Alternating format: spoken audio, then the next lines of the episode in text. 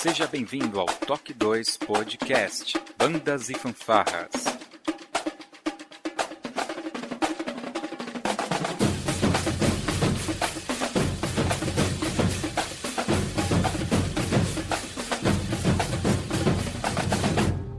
No ritmo da vida, na batida do coração.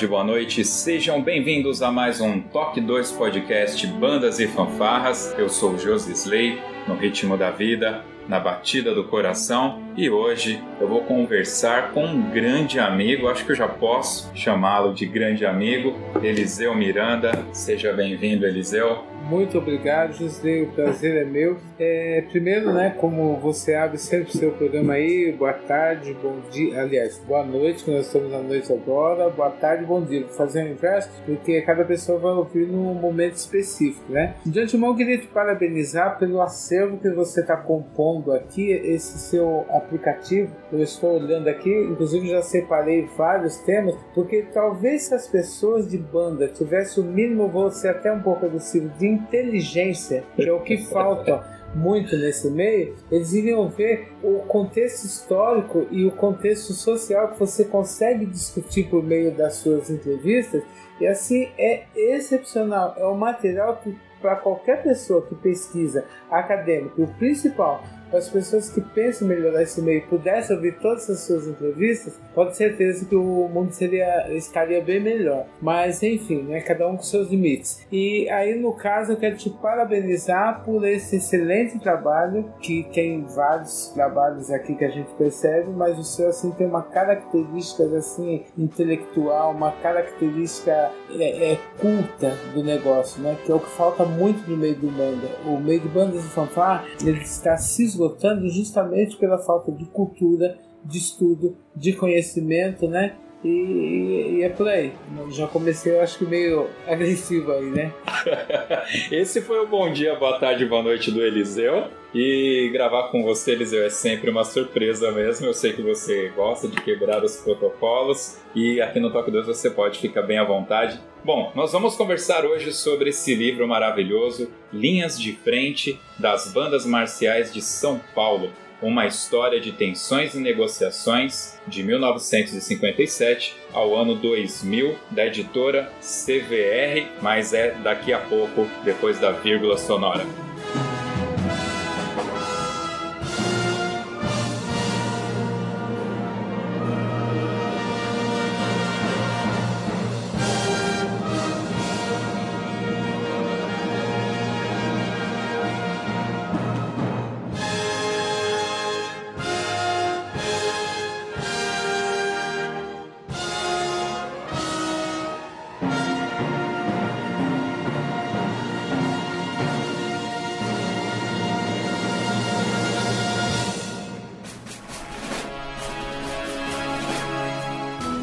Está ouvindo o podcast do Toque 2 Bandas e Fanfarras, do site toque2.com.br. Curta nossa página no facebook.com.br toque2, siga-nos no Twitter pelo arroba toque2 e também pelo Instagram toque2 ou entre em contato conosco através do e-mail contato@toque2.com.br. E se você gosta do nosso trabalho e deseja nos ajudar a produzir um conteúdo com qualidade cada vez melhor, acesse o apoia.se/toque2 e veja como contribuir.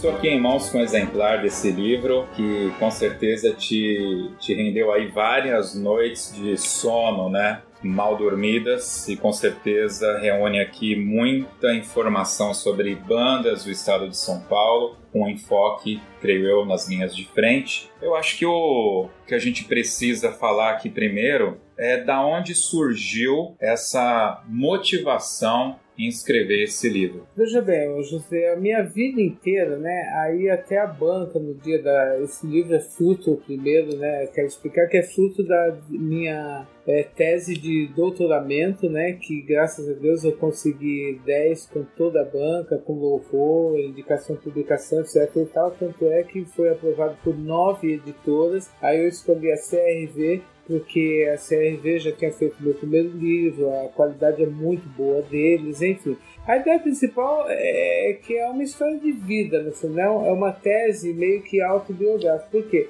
É um contexto que eu vivi a minha vida inteira, desde os meus 12 anos de idade.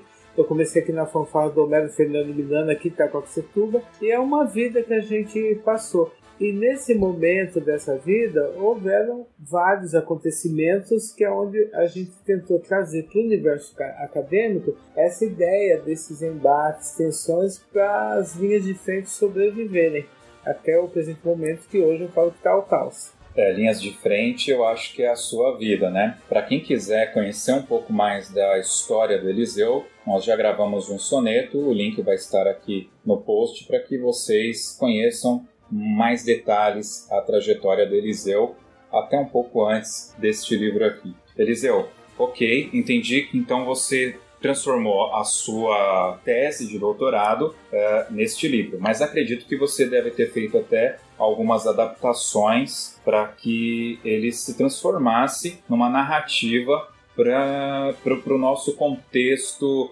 uh, não tão formal como é o contexto acadêmico, né? O que, que a gente pode esperar da, dessa obra? Qual é a narrativa que você usa e, e qual o objetivo, a informação, por assim dizer, que você quer passar para a gente? Veja bem, aí o, o, estudo, quando a gente fala num programa de história social, de história no geral, né? Mas a gente sempre vai trabalhar para dar visibilidade aos sujeitos excluídos, né? Que a história sempre trata de temáticas com embates, tensões, de lutas, né? Como o, o Marx fala bem das lutas de classes, justamente para para as pessoas, né, dar visibilidade aos excluídos. Isso seja na arte, seja no contexto social, enfim, e a narrativa o tempo todo é trazendo, por isso que o subtítulo é Tensões e Negociações, que trata justamente desse espaço ocupado pelas linhas de frente que sempre tiveram embates pela parte do corpo musical, que é uma disputa de, de espaço, né? E quando surgem essas linhas de frente, é justamente para dividir esse espaço. E é aí que começam os embates. Bom, eu me lembro que, se não me engano, o Toque 1, o primeiro podcast que nós fizemos, nós falamos da origem das bandas e fanfarras com base num livro de um autor nordestino, mil perdões, eu não vou lembrar o nome dele, mas certamente está lá no site. E ele vai começar uma narrativa para gente a partir dos quartéis, a partir do militar, né? E a expansão das fanfarras nas escolas é, desse ponto de vista. Não vou aqui cravar uma regra, mas certamente é uma visão do autor sobre esse contexto. E aqui a gente fez aqui um bate-papo em off antes da gravação. Você me mostrou, inclusive está aqui aberto para gente. Depois, é, quem adquirir o livro vai estar na página 45. uma imagem de algumas garotas, né? Eu diria que é uma foto americana, é, todas brancas, o cabelo bastante uniforme, a roupa bastante polida, bastante conservadora, por assim dizer, bem diferente das linhas de frente de hoje, né?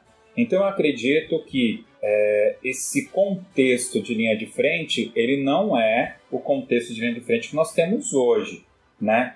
É, como que se dá, como que é esse início das linhas de frente, como elas eram visualizadas nesse início, se você puder contextualizar um pouco com datas para a gente. Sim, veja bem, é, diante das fontes que eu pesquisei no Arquivo Público de São Paulo, por meio dos jornais, né, do Diário Popular, principalmente, que trazia muita, muito material da Rádio Record, então o, o, o primeiro mito que a gente tem que descaracterizar é que, na verdade, uh, o concurso da Rádio Record ele inicia-se em 57 e não em 1956, como muitas pessoas falam. Porque os jornais eu peguei de fontes é, de jornais. Porque o que, que, aconteceu? A Record pegou fogo, como todo mundo sabe, e apagou muitos arquivos de bandos, documentos que tinha, então tive que me basear pelos jornais. Então, partindo do princípio, né, vamos assim, você quer que eu contextualize o sentido de Brasil ou sentido mais universal? Não, vamos o Brasil. Tá. Brasil. No Brasil, eu parti do, do recorte cronológico foi de 57 a 2000. Por que 57? Quando se iniciou os concursos da Rádio Record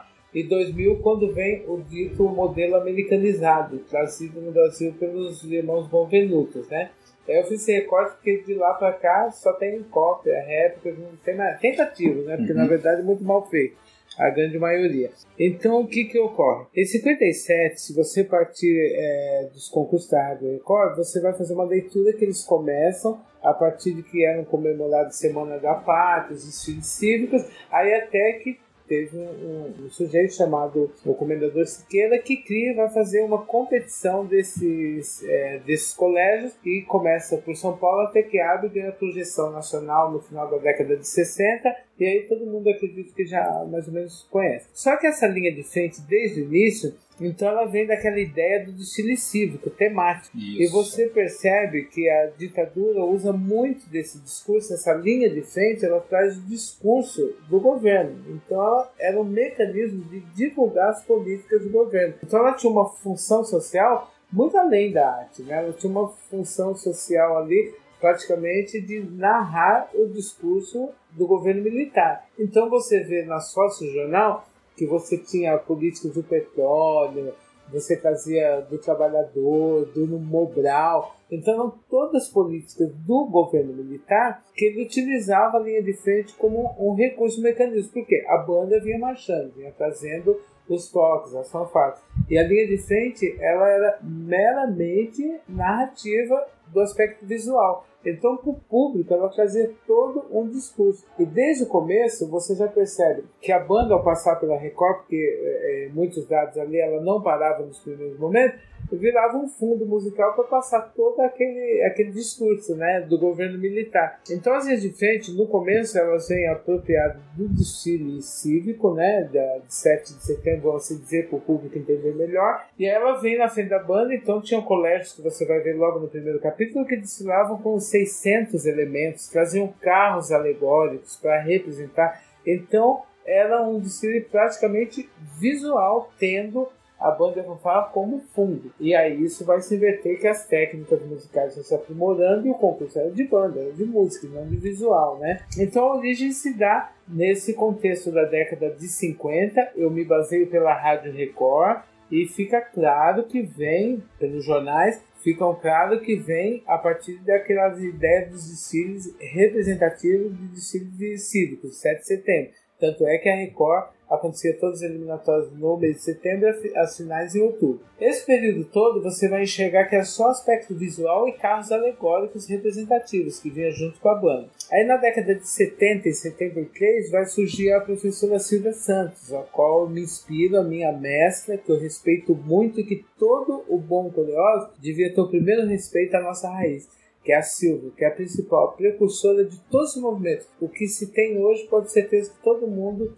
é, bebeu água na fonte de Silvia Santos. A professora Silva ela vai ter uma interpretação de linha de frente que não poderia ficar parada. E ela começa a fazer com a banda sinfônica de Cubatão, na época começa no Afonso Schmidt, lá em Cubatão, com o maestro Roberto Farias, o qual rende todas as minhas honrarias, que é um excelente exemplo para todos nós aí do meio de bandas de fanfarras. O Roberto Farias, só um adendo, ele está vivo, tá, pessoal? E é fácil você ver fotos dele junto com a maestrina Mônica Jardim. Eles sempre estão envolvidos, é aquele. Sim, é sim. ele, né? E aí começa o contexto da na banda de Cubatão a Silva com, com aquelas moças, né? Com, com a ideia de trabalhar o corpo na mais perfeita postura, na estética é isso que as linhas de frente hoje não entendem, o trabalho de base. Então você vê tudo muito jogado, muito querendo um resultado final sem trabalhar a base, né? Que é o trabalho de corpo, o trabalho da expressão corporal. o, o, o, trabalho de pernas, né? Então isso é muito difícil. É como músico, você começar ali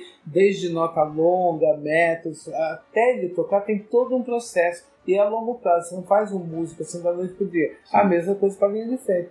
Você fazer um bom componente de linha de frente, você demora no mínimo um ano de trabalho de base para depois começar na coreografia. Enfim, aí a Silva surge em 73 e ela desponta assim, na Rádio Record, principalmente em 77, 78. O OP era a banda de Cubatão. A referência era a banda de Cubatão em linha de frente. E música também, obviamente, né? Que lá um dos maiores celeiros de música do Brasil inteiro é a banda Sinfônica de Cubatão. Um trabalho louvável ao extremo. E nesse período, a Silva vem com características totalmente marcial. Mas o que, que ela desafia o seu tempo? As moças vinham de saias curtas, aqui eu falo muito isso aqui no mini saias, ainda que era voltado para o período, né? Nós tínhamos ali a, a logo da Tropicália, hip, todos aqueles movimentos, mas você vai perceber que o contexto dela para a banda ela já avança. Olha as micro saias aqui, as mini saias das meninas, pernas de fora, mas é um trabalho tão limpo, tão técnico, entendeu? Que essa ideia do mostrar as pernas era o que menos aparecia. Então, ela já avançava, então ela trazia a mulher num contexto logo pós o, o movimento feminista do final da década de 70, já começa, de certa forma, você percebe já um confronto com, com a parte musical. Por quê? A partir do momento que vem a banda tocando, começa a vir a mulher, a mulher era tida como sexo frágil. Então sempre o homem num país patriarcal e a referência musical é o forte, a referência de frente é o frágil, é para a mulher, é para o sexo frágil. Aí que vai ter muitos embates também na questão do homossexualismo que virá mais à frente. Então, acredito que já tem os primeiros embates ali. Porque chegava na Rádio Record, eu me lembro, eu era uma criança de 13 anos. Foi o momento em que eu comecei a me encantar por aspecto de linha de frente. Você via que parava a Record, era uma banda muito boa, mas que tinha aquela mulherada que fazia um show na Record. Era assim, algo que encantava, era muito bonito. Então parava a Record. E a Silva, então, ela rompe aquela ideia da linha de frente estática para a linha de frente movimentada, linha de frente coreografada. E ali no meu livro eu vou falar que foi o primeiro momento da linha de frente, a primeira fase. Quando inicia a década de 80, a gente já começa a ver vários trabalhos todos marciais, mas ela é o top Silva, ninguém chegava nem perto da linha dela. E aí quando eu comecei a trabalhar na fanfarra, eu comecei como corneteiro, e aí eu pedindo para tomar conta também, que eu sempre fui meio disciplinador ali, né, para tomar conta da linha de frente. E aí quando eu entrei trabalhar com a linha de frente, eu fiquei na fanfarra do Homero em 83, 84, e aí quando surgiu a banda marcial, o maestro Gabriel me convidou e o prefeito Alisson Gomercindo, que era diretor da fanfarra, e eu fui cuidar da banda da parte administrativa e da parte visual. Isso em Itacoaxetuba? Na banda de Itacoaxetuba. Eu saio da fanfarra e vou para a banda. Trabalhei com as duas pouco tempo, mas não conciliava.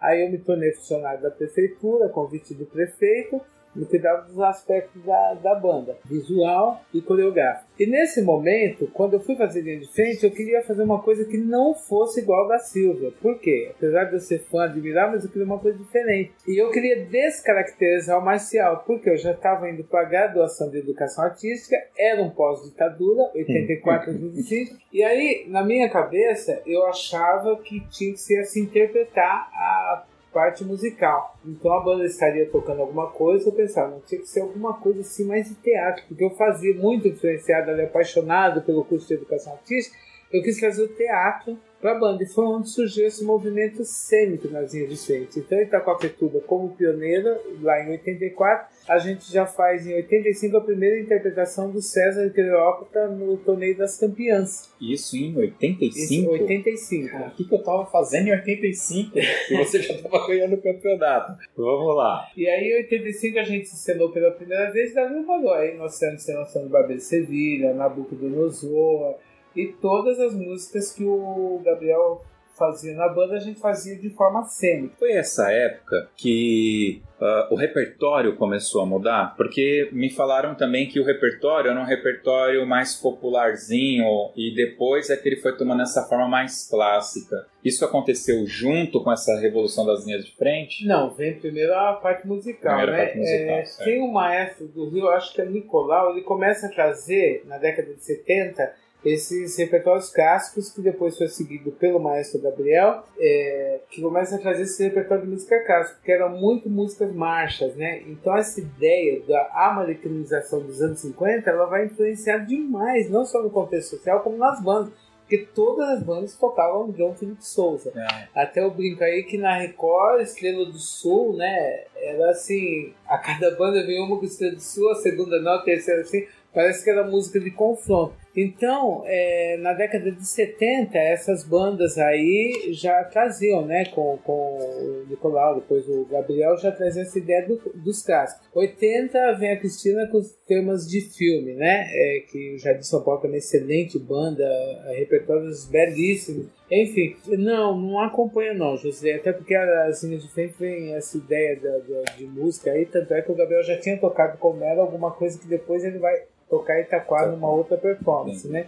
Não, não tem não relação. Tem. Não. Então, aí voltando nesse contexto, aí nós tivemos esse período do cênico, aí que você pediu para contextualizar, do cênico que vai até o período de 90 mais ou menos. Aí devido a, aos coreógrafos, que agora vou usar um termo muito usado no métier, que é os copiógrafos, então eles não contextualizavam por exemplo, Cavalo Setuba fazia lá um Jesus Cristo Superstar, ele achava bonito, ele põe uma música que não tinha nada a ver. Aí começa a ter toda uma desconstrução da ideia do trabalho de pesquisa, da ideia do trabalho de relação música-movimento, né? E aí por esses não profissionais é que foi se definhando e chegou num ponto que os maestros também, por exemplo, Itacoaxetuba chegava o encantamento da linha de frente era tão grande que daí começavam as bandas que não ganhavam concurso a achar que a linha de frente influenciava no resultado da banda de Itacoaxetuba, pelo visual, pelo corte.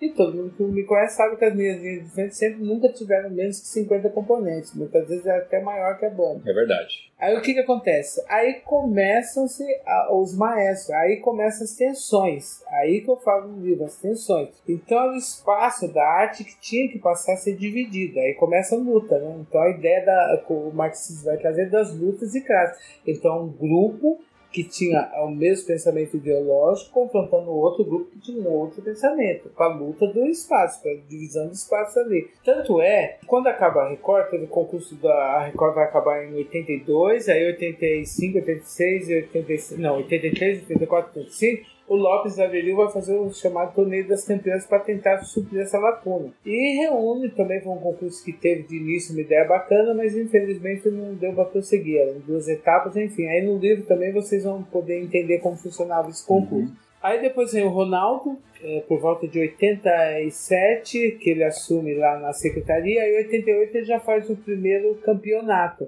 Quando ele faz o primeiro campeonato da, da estadual de São Paulo, ele coloca que a linha de frente, seguindo os mesmos modos do Torneio das Campeões, somaria as notas para o corpo musical. E, por ironia do destino, uhum. Itacoaxetuba que é o famoso concurso que chega de caminhão, que não veio ônibus, nós perdemos nove pontos por atraso. Só que na somatória das notas, que também seguia aquela ideia da Record, eram uh, abertos envelopes só na segunda-feira, lá no auditório de secretaria. Então a gente tocava e só ia saber o resultado na segunda-feira. Meu, que loucura! É, era assim, né? Pensado hoje. É, a Record é assim, sempre na segunda-feira após o concurso. Na hora que abre os envelopes, aí é aquele tumulto, porque Itaquá chegou atrasado, tinha que perder ponto, era a banda top, daí perdeu todos os pontos, nove pontos. Por ironia do destino, a, que está inclusive no livro, eu deixei a fonte uhum. e tudo, né? Porque no meio de banda é muito comum os mitos e as histórias de todo mundo falar que participou, que fez, que aconteceu, mas a, a prova, a provar são poucos. Enfim, a banda ganha justamente no desempate na nota de linha de frente, é que dá o primeiro título de campeão estadual para a banda Itacoaxetuba. E era o concurso na época, né? Era a maior referência. A partir desse momento, todos os maestros caem matando e já arranca a linha de frente. Então a linha de frente já não passa mais fazer parte da banda. Então você vê que sempre é separado. No momento que ela podia ser unida, né? E separado. E a partir daí, o regulamento que não tinha regulamento específico para a linha de frente, qualquer um dava nota e enfim. Era né? bonito ou bonito, feio? É, mais ou menos Bom. por aí. Não tinha critério técnico. Uhum. Só nesse caso, sim, que era a Silvia. A Silvia do Cubatão que me julgou nesse dia. Então, tinha olhar técnico, mas não tinha um regulamento né, específico. Era marcha, alinhamento, cobertura, as mesmas notas da banda. Não Ficava a cargo do, do avaliador Do usar ou não conceitos Exatamente. técnicos na hora de avaliar. Exatamente. Então, nesse período cênico, né, a gente passou e aí já começam os embates para acabar com o cênico. Aí, eu- eu- em, forças de maestros, que eu não vou citar os nomes aqui nesse momento, que eu vou citar mais na frente, porque eu acho uma questão de, de ética até, né, em memória de alguns. Enfim, e aí começa a ter uma pressão muito grande, porque a, a banda de Taquacituba, é, o Tchan era a linha de frente como a parte musical também. A gente tinha muito embate por causa disso, porque os músicos vieram tudo Rubensá. E era uma banda que não tinha tradição de música.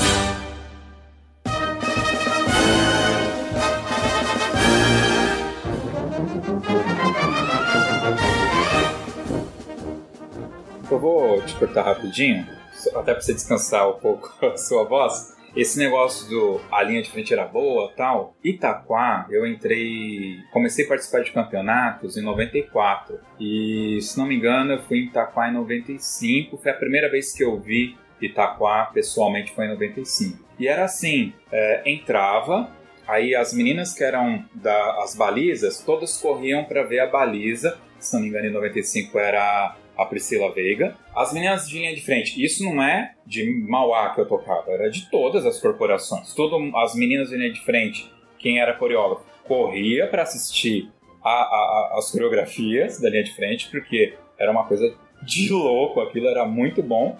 E o pessoal, músico como eu, ia para cima da banda. Então, é, os três eram, os três grupos, assim, eram muito bons. E tinha um diferencial, o próprio maestro Gabriel, que vai dar certo, a gente vai gravar aqui, ele sempre foi um expoente, não era? O pessoal gostava muito da forma como ele regia, ele regia muito, muito bem, virtuoso, os arranjos, a escrita dele e tudo, né? Eu acho que só, só tô comentando isso um olhar de quem é um garoto, né? Eu era um adolescente ali e eu via que isso acontecia muito naquela época, né? Então, isso já era no final da banda que você está falando, né? A banda aí já estava assim na fase que estava entrando assim vários problemas políticos no município, falta Hum. de sede, um monte de coisa, e começou a dificultar as coisas. Mas enfim, era justamente por isso que naquele período, por ter uma banda expoente, uma linha de frente expoente, né? Que eles começam os maestros a implicar achando que a linha de frente favorecia a banda. Muito pelo contrário, né? Porque os trabalhos eram muito bons mesmo. E em banda, infelizmente, tem isso, né? A regra vai mudando por conveniência. Todo mundo luta, não é uma luta de melhorar a questão artística. E sim o que é conveniente, que a sua banda tem de ponto forte, não. Vamos pensar em derrubar o ponto forte da banda outros três para favorecer a minha que eu não tenho. Então é uma coisa assim ridícula, primária, é, pensamento raso, egoísta, egocêntrico, né? Mas é o perfil do pessoal de banda. Infelizmente, de cada 100 você vai tirar dois que, que pensam, né? A maioria reproduz. Enfim, aí o que que acontece? Nesse momento começa a ter as implicâncias com o cênico e aí vai se restringir as normas. Aí o Ronaldo fez a famosa reunião lá dos coreógrafos que ele já falou aqui e coloca, mas isso em função da pressão dos maestros, porque o Ronaldo é um cara de mente aberta, por isso que ele conseguiu levar esse movimento aí, tudo isso que se tem até hoje se deve a ele, isso bem claro, todas as federações, tudo que hoje que as pessoas aí se deve ao Ronaldo, tá? Que foi um, um visionário, né? Foi um visionário aí que pensou em toda essa, essa ideia de federação e construiu, né? Esse movimento. Então, enfim, é, aí terminou nesse movimento dos coreógrafos, aí que o Ronaldo fez, e restringiu os regulamentos. Aí foi no primeiro momento que todos os campeões de, das categorias elegiam uma comissão de representantes que iria cuidar do regulamento, mas não tinham de linha de frente, tá bem claro. Não tinham de linha de frente. Aí foi um momento que o Ronaldo votava entre eles, um representante de fanfarra simples, um de pista, um de banda marcial, um de banda musical, que iam formatar o regulamento, revisar e ia para a Assembleia para aprovar ou não, como ainda é hoje, mas era só uma comissão. não era por todo mundo. E aí o Ronaldo me convidou para fazer o regulamento de linha de frente e a Solange Dártula para fazer o, o, regulamento de baliza. E juntos. A Solange eu não conheço. Contextualiza. Solange Dártula foi baliza de Caíras, coreógrafa de Caeiras, uma das melhores coreógrafas que teve no meio também. E hoje ela é secretária de Cultura de Caeiras, foi secretária de Educação na gestão passada, uma pessoa assim fantástica, inteligente, pesquisadora Solange é bárbara, né? Solange é outra pessoa assim que o, o, o, pela humildade dela, o jeitinho dela ali de sempre estar na dela, né? Ela não, não seguiu muito bem, porque o, o dela também acredito que eram outros profissionais, família, filho uhum. e tal, mas assim, foi, deixou muitas marcas, né? E eu e Solange fizemos todo o regulamento, eu de linha de frente, ela de baliza, a gente sempre em consonância, vendo o que dava o que não dava, juntos construímos ali, e é o que se tem até hoje. E nesse regulamento, Aí é que eu falo da questão da tensão e negociação.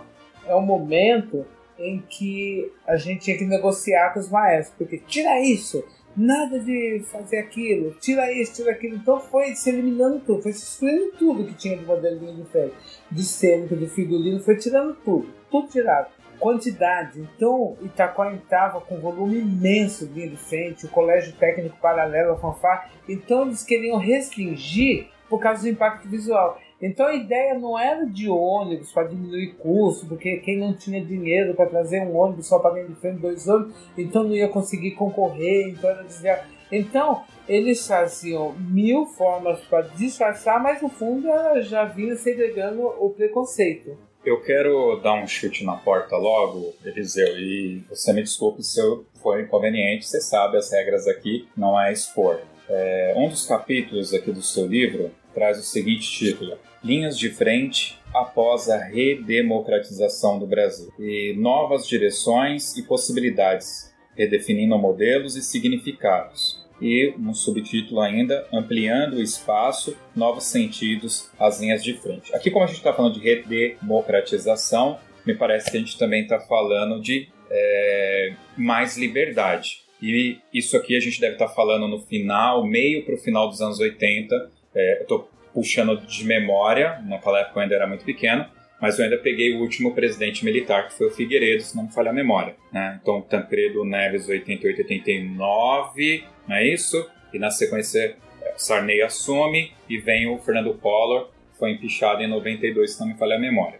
Então, isso, pelo que eu entendo, se dá mais ou menos nesse período, final dos anos 80, começo de 90 e tal. Então, a gente está falando de anos 90, maior liberdade para tudo, melhor, é, mais liberdade sexual, mais liberdade de expressão. Uh, muitos paradigmas começam a ser quebrados. Não estou falando que estão sendo aceitos pela sociedade, mas estão sendo quebrados, né? Essa reunião, eu já ouvi alguns relatos que tem alguns podcasts, mas a gente escuta na pista também. A gente tem contextos de roupas de balizas, roupas de linha de frente, como você me apontou aqui, uma saia mais curta em determinada linha de frente e tal.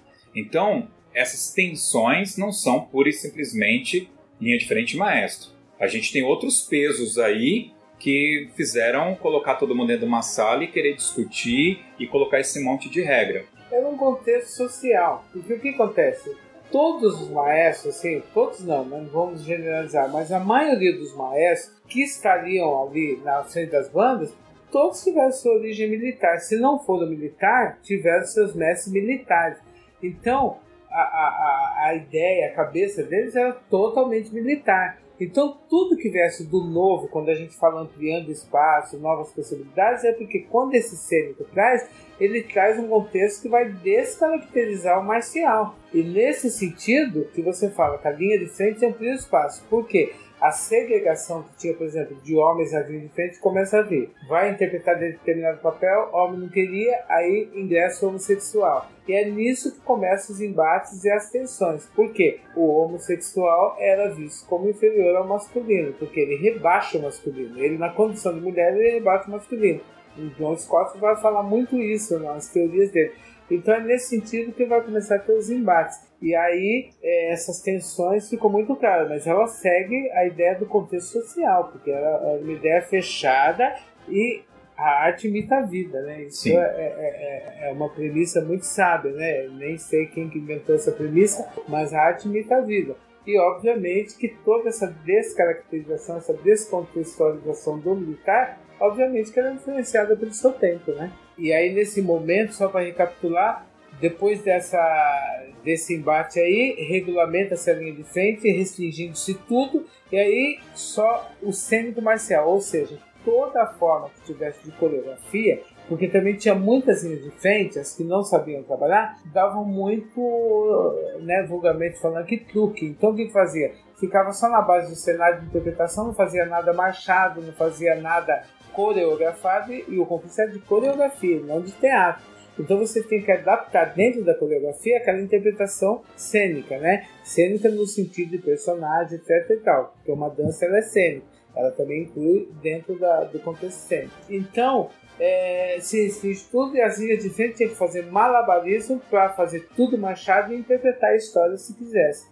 E aí que eu falo que rompe a segunda fase e começa a terceira fase, que é o cênico marcial. E aí nós é, se apropriamos muito disso também. Itacoatiuba ganhou muitos concursos, Colégio Técnico Paralelo ganhou muitos concursos também, né? Aí ele passa a ser banda, também disputou, foi um dos principais colégios que disputou com a gente. O Colégio de São Paulo também disputou muito com a gente nesse final dos anos 80 aí, com a, com a linha de frente do Sérgio Herrera, o Gilson Kinderman na, no Colégio Paralelo eu e Itacoatiuba, então eram os três é, que mais concorriam com linhas de frente, eram esses três colégios, Paralelo, que é de São Paulo, e Itacoatiuba. Enfim, aí rompe-se com o marcial, começa o marcial cênico, é, ele vem até o período de 82, aquela coisa mais marcial, até o período de 2000, final de, dos anos 80, 90, 89, quando o Marcelo e o Alemão vão para os Estados Unidos, trazem esse modelo americanizado, americano, e aí traz os professores de lá, e no Colégio Progresso eles fazem toda essa adaptação. E aí que eu falo que começa o quarto momento que não teve mais nada depois disso, só tá morrendo, né? Uhum. Só que essa ideia de americanização também, lá nos anos 50 você já tem. Você olha aqui gazinhas de frente, essa característica, você mesmo fez a leitura da imagem é da década de 50 você vê que ela é totalmente americanizada. E a própria Silva, quando ela traz a linha de frente coreografada, se você pegar a fonte que eu peguei de 1919, 43, você vai ver o que a Silva também se inspirou para ela trazer naqueles movimentos da linha de frente dela. Só que ela descaracteriza o militar porque ela traz mulher. Então ela é aquela coisa bem feminina dentro do marcial, mas também com tendência americana. Até porque não tem como você desvincular. Não tem, porque é, é o consumismo, né? E a ideia de banda americana é, é, muito impregnada, ainda que veio da Europa, mas é muito impregnada pelo brasileiro, né? Essa ideia, esse modelo americanizado. E aí foram esse contexto que eu paro o 2000, que foi justamente o período áureo forte do Colégio Progresso com esse modelo da americano, né, mais de frente, né? Eu vi que aqui no livro você coloca uma foto de uma banda canadense, Drum Major, Mike Morello, que eu vejo deve ser esse rapaz aqui. Esse contexto de utilizar essa foto aqui americanizada faz link diretamente com isso que você está me falando, dessa americanização? Não, não, aqui nós estamos falando do terceiro capítulo, eu vou falar aqui quando você leu aqui, é, do Major, é justamente o maior, major, sim, maior. Sim. Então a ideia aqui é que eu vou contextualizar um, os meus pressupostos diante das fontes das teorias que eu estudei da origem do morte. Ah, ok, tudo bem. Aí o pessoal, deixa o pessoal dar uma comprada no livro, né? Pra ver que eu não vou falar, não vou falar tudo isso.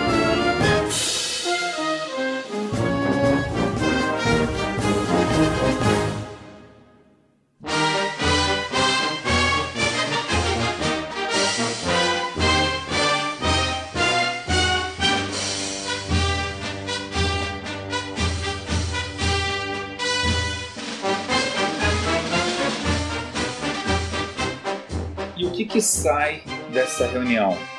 qual é a, a leitura? Ok, você faz essa, essas divisões, como você me falou, a linha de frente passa a agir de uma outra forma tal. Mas como que fica o, o clima das bandas com isso, o clima nas linhas de frente? Isso trouxe uma coisa ruim na, no convívio do dia a dia da, dos músicos com a linha de frente? Eu não sei falar pelas especulações, mas próprio, os próprios concursos sempre tiveram embates fortes, né, José? Porque, tipo assim, o, a maioria dos maestros eram muito conservadores, né? A ideia é música, de repente quando você trata com o novo, dividir o espaço com o visual, com a coreografia, com a dança, você vai dividindo, né? Uma perda. Então a atenção do público, por incrível que pareça, quando começava a, concurso, você vê os aplausos, os gritos, o volume, toda a atenção para as exibições. É verdade. E para o, o músico, era a música que via. Então começa a ter um, um, certo desconforto, uma ciumeira. Então é todo tipo de tensão. E aí dentro do seio da banda, vou falar para o Itacoaxetuba, aí tinha sempre rebaixado de frente. Não, os caras não sabem ler partitura. Ah, como que você marcha aí lendo a partitura da banda?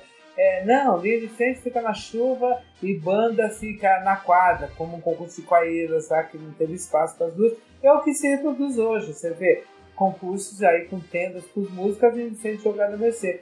Só que eu briguei. Eu lutava pelo meu espaço e trazia todos comigo. Quem me conhece sabe que eu enfrentava o maestro, enfrentava o meu maestro, enfrentava as reuniões e eu expunha que tinha que ter respeito, tinha que ter espaço e que era para todo mundo.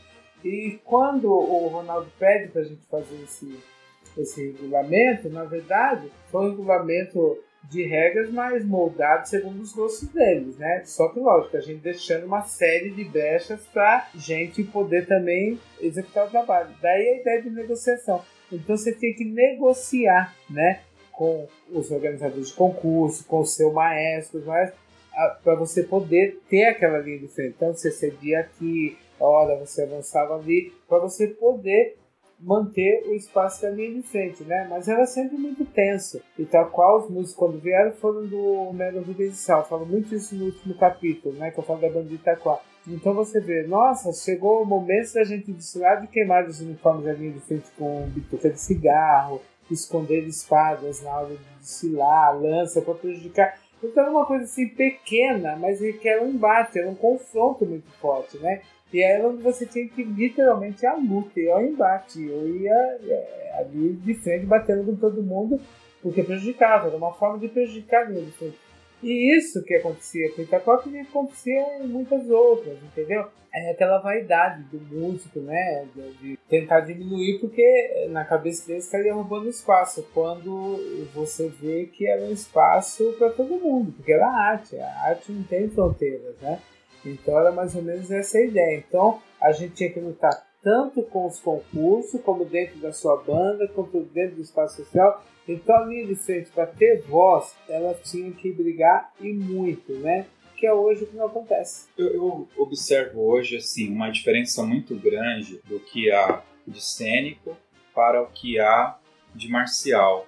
Me parece que o marci marcial ele é extremamente marcial e o cênico ele extrapola bastante além do que você me mostrou aqui, por exemplo, a própria capa do livro, aonde um dos bastões se torna a cruz no Jesus Cristo Superstar, né? E hoje não, hoje se leva a cruz. É... E aí você tem esses dois modelos acontecendo. Eu vou citar o exemplo da linha de frente, mas eu vejo isso acontecendo na parte musical também. Em vez de ou você cria campeonatos específicos com regulamentos que peçam cênico puro, outro marcial puro, ou eventualmente uma mescla disso, você acaba quebrando em mais categorias.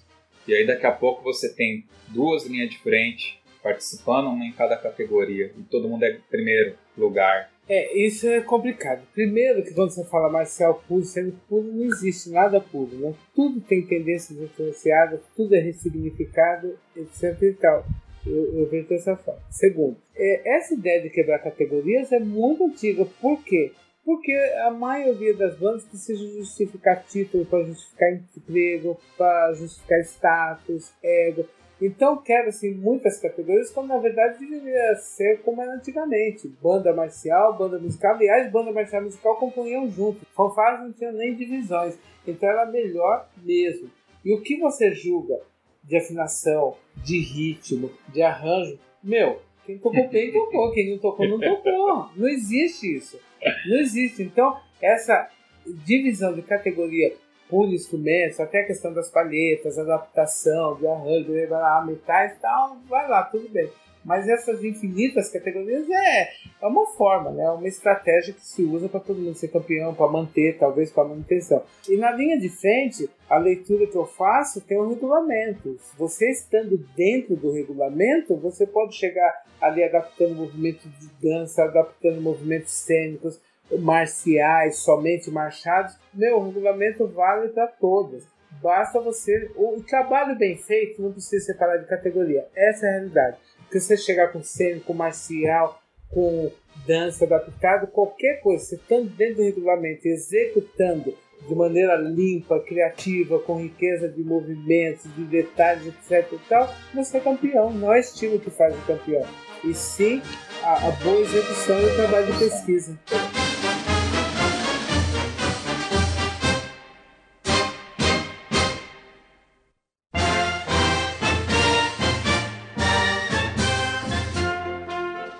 Eliseu, tem aqui no livro alguns gráficos que eu não vou comentar, obviamente o pessoal tem que comprar o livro para ter acesso e vale muito a pena.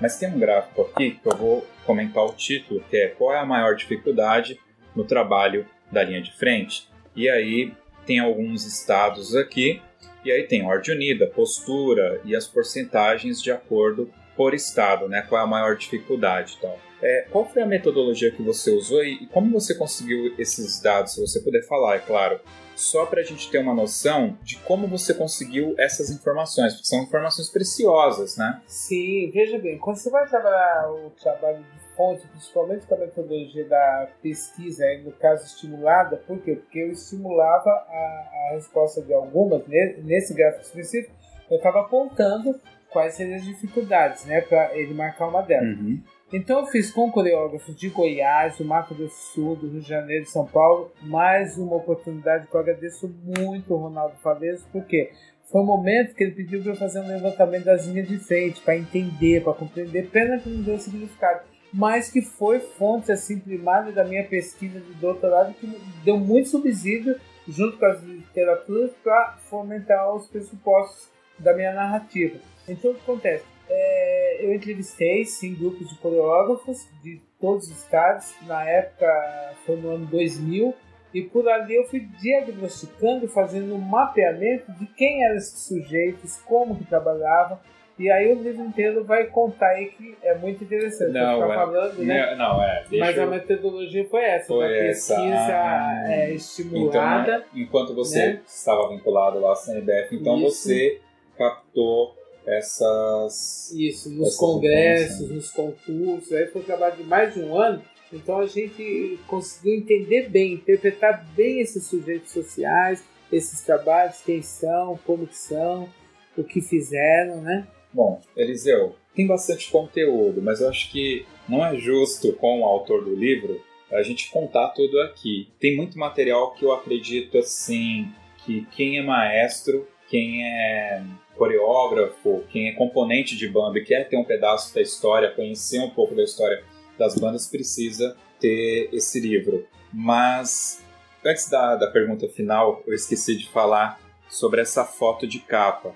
Tem três rapazes aqui e esse rapaz que tá no que seria a cruz, eu conheço ele, é o Arley. Isso, Arley tinha 14 anos. Essa foto é de que ano? 1991. 1991. De Aguaí. Aguaí. É, essa aqui é Itaquá, essa banda? Itaquacetuba. Nossa, essa interpretação foi tão forte que toda a linha de frente, no meio da coreografia, chorava executando essa. essa...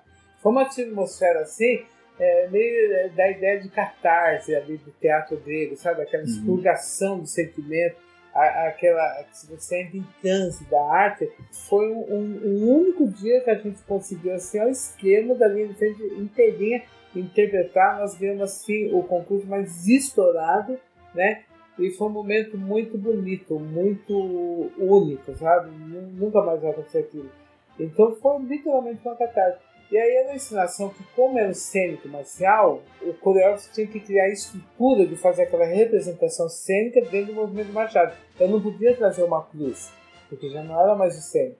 Então, qual foi a ideia? Aí aquela sacada de cruzar as danças, né, na vertical com a horizontal, e subiu a lei na inserção da ideia do Cristo sendo crucificado. Nossa, era bárbaro. Era bárbaro. Você pegar assim, você vê que era o momento de mais aplauso na execução dessa música, era justamente esse momento, hora que ele era crucificado. E a gente ganhou muito concurso com essa coreografia, né? Jesus Cristo Superstar. Isso, arranjo mais Gabriel Ferreira de Santos.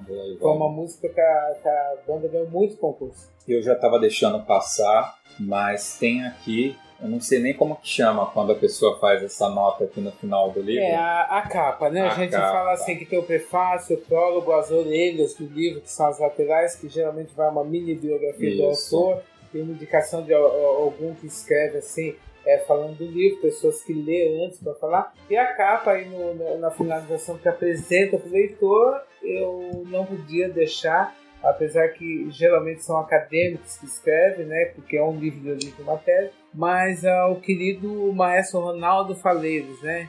Amado e odiado por todos, mas que o legado que ele deixou para a banda e fanfarra assim, é indiscutível. Então, o espaço que ele deu no fundo, mesmo às vezes sendo regido pela batuta dos maestros, né, para fazer ali as politicagens ali do meio, é, com as eu chamo de politicagem, não política, hum. é literalmente politicagens mesmo, na mais ampla concepção da palavra. Mas ele foi a pessoa que mais deu espaço para as resistentes ele acreditou, ele mesmo seguindo as restrições, forçando a gente ali a, a, a, a se disciplinar dentro do olhar deles, né? As linhas de frente, a questão do uniforme que você já falou, a questão de extravagância do Senado, etc e tal. Mas ele foi o que mais deu espaço. Porque o primeiro regulamento é a partir da ideia dele, pedir para a gente formatar, que se deu a divisão de categorias, de idade, de a valorização de linha de frente em concurso é graças ao Ronaldo Faleiros, né? Ele teve esse olhar, porque nem na Record que premiava,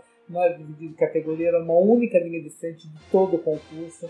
Então, passava todas as linhas de frente, era uma, uma linha de frente e uma baliza só. Não tinha divisão de categoria. Então, essa amplitude, esse fôlego, esse espaço imenso que a linha de frente teve, e institucionalizado, porque a partir do momento que se cria as regras, que se valoriza da forma como ele coloca, com todas as restrições de regra, foi ao Ronaldo. E o meio de banda deve muito a ele pessoal querendo, querendo, querendo anular, apagar a imagem dele, não, deve muito como. a ele. E eu jamais eu me, eu me sentiria um traidor de fazer um livro desse sem mencionar toda a história, ainda que é apimentada ali no meio, porque eu vou contando como que aconteceu essas tramas aí dentro da secretaria, como que pessoas que nem, é, por exemplo, é, tinham eleição dos campeões para entrar na comissão. De repente você vê que entram pessoas de uma forma que nem concorria para fazer parte da comissão, etc. e tal. E ali no livro os leitores vão ter todas essas curiosidades, é, maestros que eram contra, por que eram contra, entrevistas fundamentadas.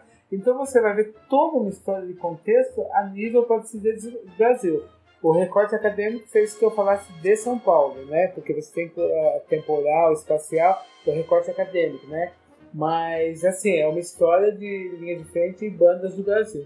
Bom, pessoal, esse livro, eu vou falar para vocês, está cheio de anotações de rodapé, com muitas referências, muitos documentos, muitos anexos.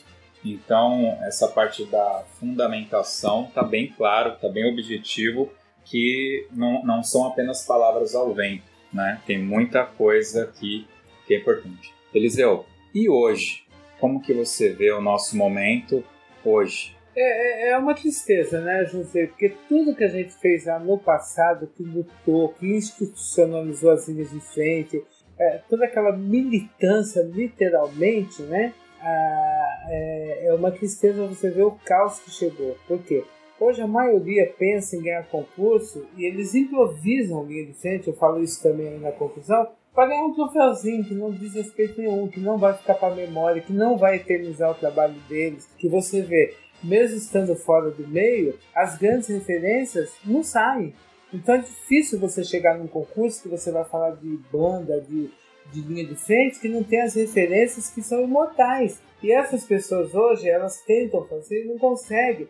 Por quê? Porque justamente não pesquisam, não estudam, querem simplesmente pôr um uniforme bonito, brilhoso e, e, e tacar ali na frente, tá bom. Não, não é isso.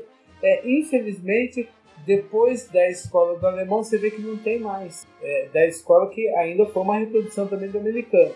Mas não teve mais nada, não tem mais nada de novo. Está tendo releituras. Então por quê? Não é porque é um pessoal preguiçoso, um pessoal que só quer chegar ali com a roupa na frente e dizer que está arrasando, como é o termo que se usa, que está brilhando, mas são poucos, poucos. Hoje eu cito nos dedos aqui. Recentemente eu vi um trabalho do Marista pro 12, do Júnior, que é, que é um grande amigo também. É, ele consegue, está conseguindo fazer uma adaptação do, do contexto americanizado, adaptado aos movimentos, com muita criatividade. O trabalho dele está bem bacana. Ele consegue fazer essa leitura, se apropriar e fazer uma interpretação em uma linha de frente que está despontando aí muito boa. Você tem em paralelo o Polini que faz a releitura do, do cênico, também é um trabalho muito bom, mas no, numa outra vertente. Mas dentro desse movimento americanizado, o único que está sobressaindo agora, pelo último que eu vi, muito bacana, é o trabalho de pesquisa, de corpo, de alinhamento, de proporção, de figura, de deslocamento, muito bacana está sendo o do Malícia Pio 12, desse último que eu vi em poucos vídeos. E o de Atibaia que vem aí, mas o, o, pessoal de Atibaia também tem toda uma formação de dança, Sim. já tem uma outra característica que favorece o trabalho da linha de frente, né? E algumas outras aí, meia dúzia aí, que no dedo da mão eu conto aqui, né? Mas é, é uma tristeza, que hoje você vê as linhas de frente assim, pode dizer que esse movimento tá falido, né? Chegou ao caos, ao esgotamento, né? E é uma tristeza, né? Mas, enfim, eu parabenizo ainda os que militam pela causa das frente de forma profissional, trabalhada, estudada, pesquisada, né? E a grande maioria eu só lamento, né? Que vão morrer ali e jamais vão ser lembrados. Passa pela vida, né? Tem uma frase que fala assim, passa e não tem significado nenhum. Por quê? Porque não se preocupou um em fazer o um legado, né? É. Porque as eternas referências, né? Vão passar anos, vão morrer e sempre vai ser lembrado, né? Vai ser lembrado pelo trabalho, porque tudo que é bem feito, tudo que é um trabalho fundamentado de pesquisa, ele se eterniza, não morre jamais, né? E as linhas de frente hoje, graças ao trabalho que a gente desenvolveu há mais de 30 anos, hoje foi a primeira tese de doutorado e mesmo de mestrado, né, a nível de doutorado no caso, que está na academia, totalmente esquecido pela academia. Hoje é mais um espaço que as linhas de frente entraram, porque de banda tinha algumas coisas, mas de linha de frente não. E eu me honro muito, é um trabalho que eu fico muito satisfeito de hoje chegar ao público em forma de livro, né? Que é uma referência que está aí, né? A minha parte eu fiz, eu tenho certeza que a minha parte do fanfarra eu fiz. É esse o legado que a gente deixa. Eliseu, muito obrigado por você ter aberto aqui o seu espaço, né, a sua agenda para falar, dispensar um tempo aqui com a gente, né, do Top 2. Muito obrigado mesmo. Eu queria deixar aqui um recado para o pessoal. O livro está disponível diretamente com a editora www.editoracrv.com.br. Também está disponível no formato digital no aplicativo na Google Play e na App Store, da, iTunes Store. Então vocês podem adquirir o livro por esses links. Todos os links estarão aqui no post e qualquer e para contato também com o autor do livro, Eliseu. Eliseu, fica à vontade, use o espaço, como quiser aqui. É, mais uma vez te agradecer, falar pessoal que o lançamento oficial vai ser no dia 9 né, de novembro agora, às 19 horas, aqui em Itacoaxetuba. Eu não fiz uma livraria nesse primeiro momento, porque terão, ocorrerão outros lançamentos em outro momento, porque a minha cidade, eu falo da banda da minha cidade, onde eu comecei,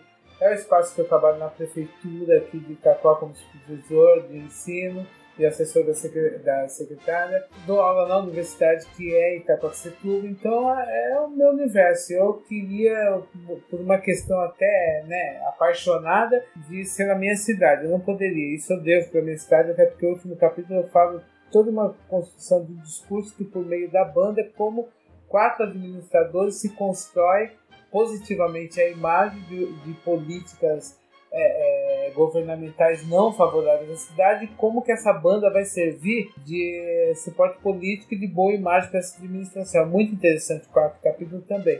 Então vai ser lançado dia 9 do 11 aqui em Capoxetuba e eu queria deixar alguns agradecimentos, né? Eu queria deixar agradecimento primeiramente a Deus, obviamente que sem Deus a gente não faz nada, né? Tudo que iluminou todo esse trabalho que a gente faz, origem da vida e de tudo as pessoas que me ajudaram, por exemplo, tem o seu Mercindo, que me deu o primeiro emprego, que era diretor doméstico, transformou prefeito, que acreditou em mim, me deu oportunidade, se eles despontou nesse universo, seu Gunderson foi um dos carros-chefe de oportunizar para que eu pudesse fazer os trabalhos.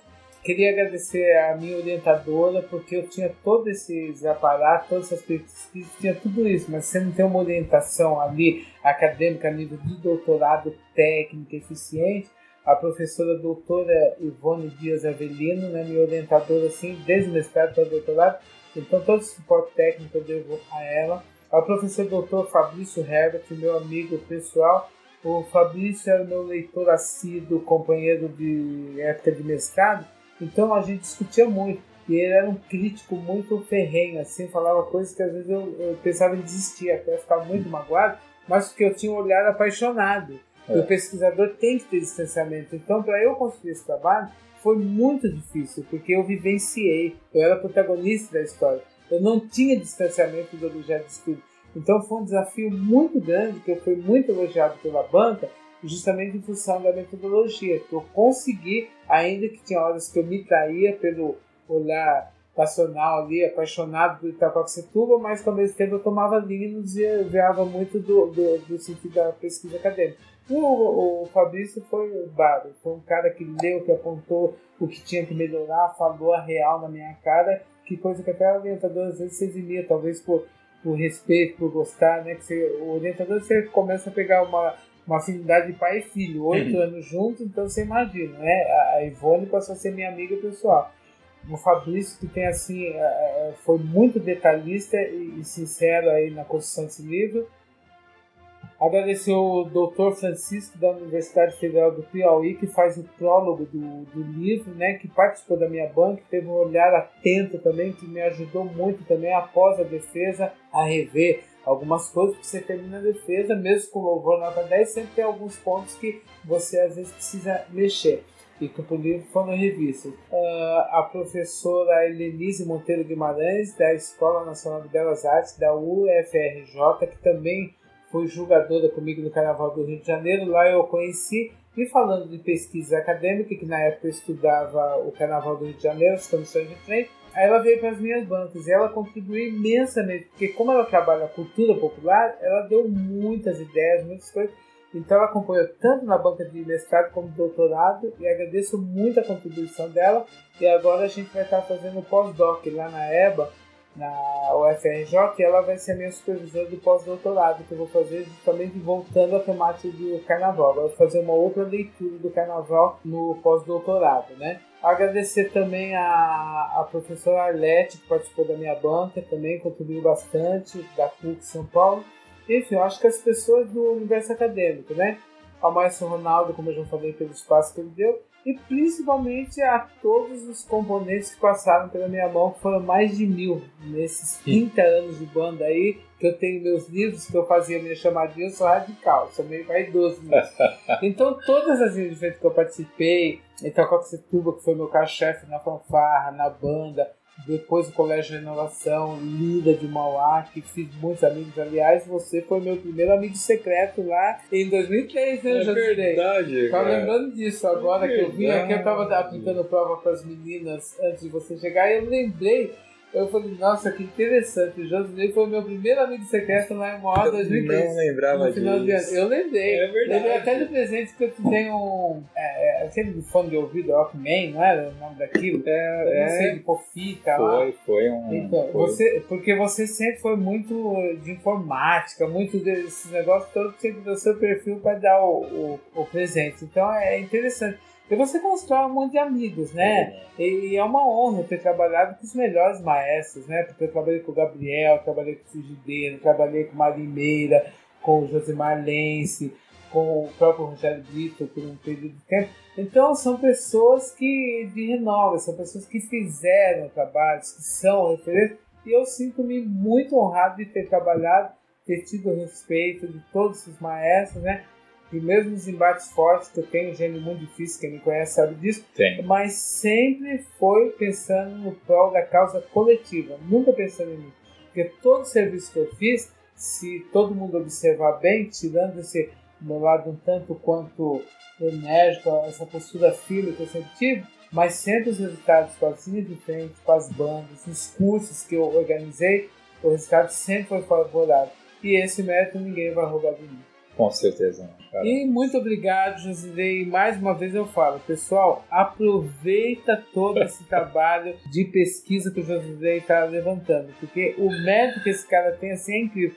Não é trabalho simplesmente de filmagem, de oba-oba, de fofoquinha, de... não, é um trabalho sério. É. E se é. vocês lerem nas entrelinhas a história de cada um, vocês vão construir a história das bandas de fanfarras do Brasil por meio das vozes que vivenciaram. E se você cruzar com fontes de jornais, com fontes de leis, decretos e mesmo livros escritos, você faz uma outra pesquisa. É então você é uma biblioteca virtual aí, audível, não sei se é assim que eu posso chamar, né? Interessante. E assim, é, um recadinho aí que eu vi esses dias no Facebook aí, é, nem todo mundo de linha de frente vota no 13, né? Que falaram aí que linha de frente 13, banda 17. É, até aí você vê a ideia de discriminação, de segregação. Mas, enfim, existem pessoas de níveis rasos, existem pessoas de níveis cultos, inteligentes, e cada qual se enquadra no nível que quiser, não é mesmo? Então vai o meu recado e explicar assim que tem espaço para linha de frente, tem espaço para os músicos, tem espaço para os héteros, tem espaço para o homossexual. As linhas de frente não só tem homossexual, como na banda também tem um monte de homossexual, pior, enrustido. Então é complicado. Tem espaço para todo mundo, não precisa ter esse embate nem discriminar ninguém, porque a arte é um espaço amplo e geral para todos. E muito obrigado por essa oportunidade, por divulgar, por apoiar o meu trabalho e quero parabenizar a todos que ainda resistem, né? Porque se não mudar o conceito, não mudar essas ideias, essas cabeças, a ideia virá movimento folclórico e vai estar virando. É isso. Vamos agora para o Toca na Pista.